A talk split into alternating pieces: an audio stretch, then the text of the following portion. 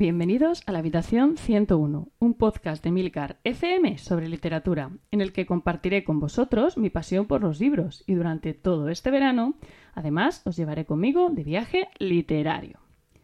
Y hoy nos vamos a ir hasta el mar Caribe, concretamente hasta la isla de Jamaica, lugar de nacimiento del famosísimo Bob Marley, el icono musical del país y también de la música reggae, como, bueno, como imagino que todos sabréis.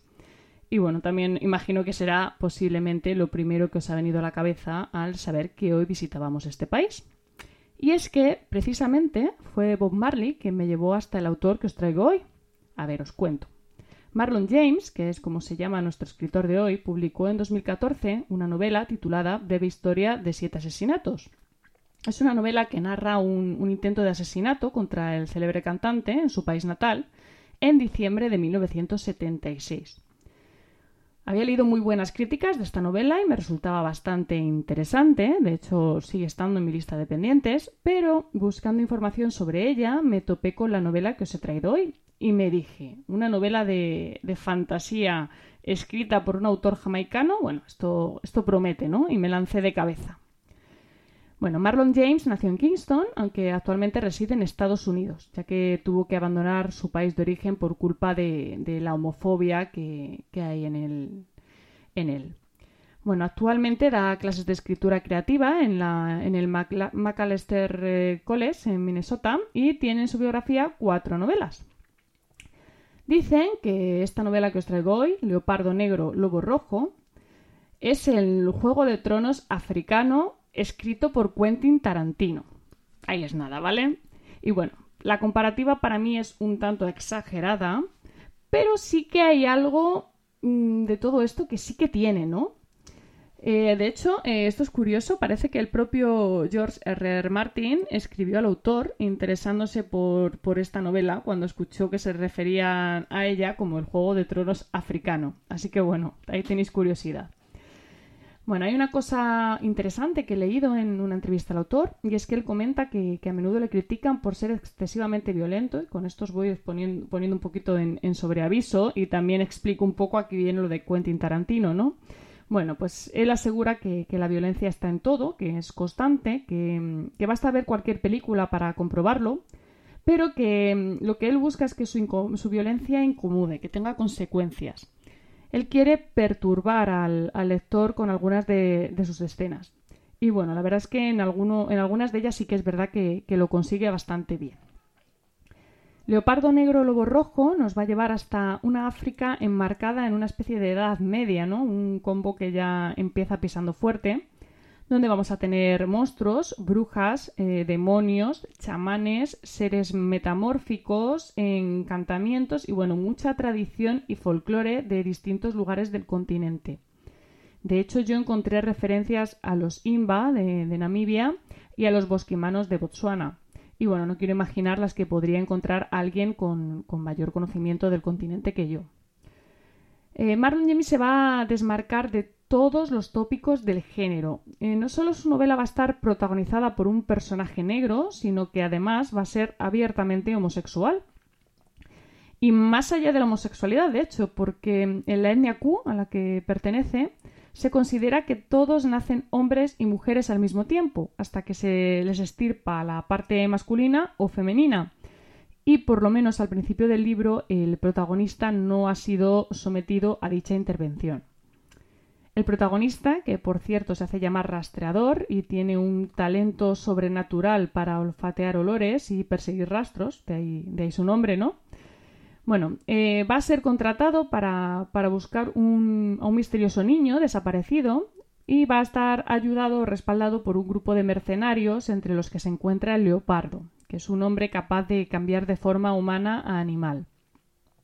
En ese sentido, a mí me recordaba un poco al viaje del Señor de los Anillos, ¿no? Siempre repitiendo que, claro, esto es fantasía africana y no, os vais a encontrar nada de lo que esperáis si vais buscando los clásicos del género, ¿vale?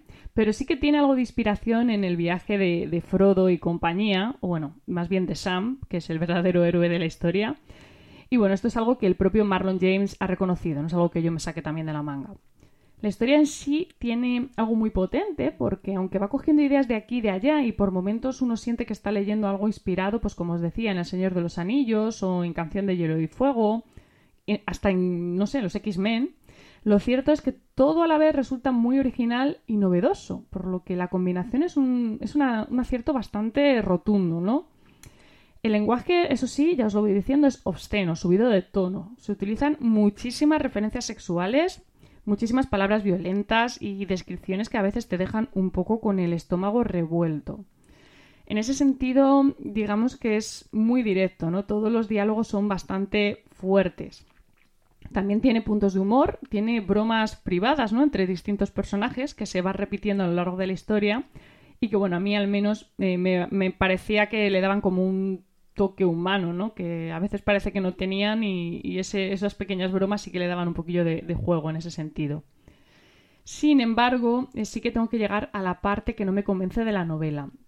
Y voy a empezar por esos mismos diálogos porque, como os comentaba, aunque a veces parecía tener mucha lucidez y humor, no sé, otras veces eran como inconexos, como incomprensibles, ¿no? Parecía que estaban hablando de cosas distintas. Entonces, eso a mí se me resultaba muy confuso. Hacía, había algunas escenas que, que estaban como inconclusas, como si fuera un intercambio de frases aleatorias que, no tenía ningún sentido, ¿no? Y eso también pasa un poco en la narración. En algunas partes eh, el, autor parece como divagar, ¿no? Muestra imágenes o escenas que no van a llevar a ninguna parte o que no tienen nada que ver con, la trama. Sobre todo escenas de violencia muy gratuita o sexuales. Y no parece que tengan una motivación clara. Eso para mí ha sido, con muchísima diferencia, lo peor de la novela. Pero eso sí, también os digo que he encontrado partes muy interesantes y puntos muy fuertes y muy favorables en el sentido, em, no sé, eh, a veces es verdad que sentía que me perdían, ¿vale? Que no comprendía muy bien qué estaba pasando, sobre todo por qué estaba pasando, pero otras, otras veces me quedaba como absolutamente atrapada y no podía dejar de, leer. O sea, es una sensación un poquito extraña, ¿no? Esta lectura.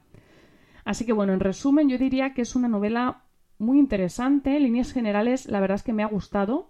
Tiene aspectos muy innovadores, eh, aporta un aire nuevo, ¿no? Un género que se suele encontrar eh, bastante, mm, no sé, con ideas bastante comunes, ¿no? Y Marlon James nos presenta ideas muy rompedoras y consigue, pese a todo, ¿no? Pese a, a lo que os comentaba antes, consigue mantener el interés en una historia que, aunque no es tan distinta a las que ya hemos leído, sí que consigue desmarcarse por completo de todas las que la inspiran.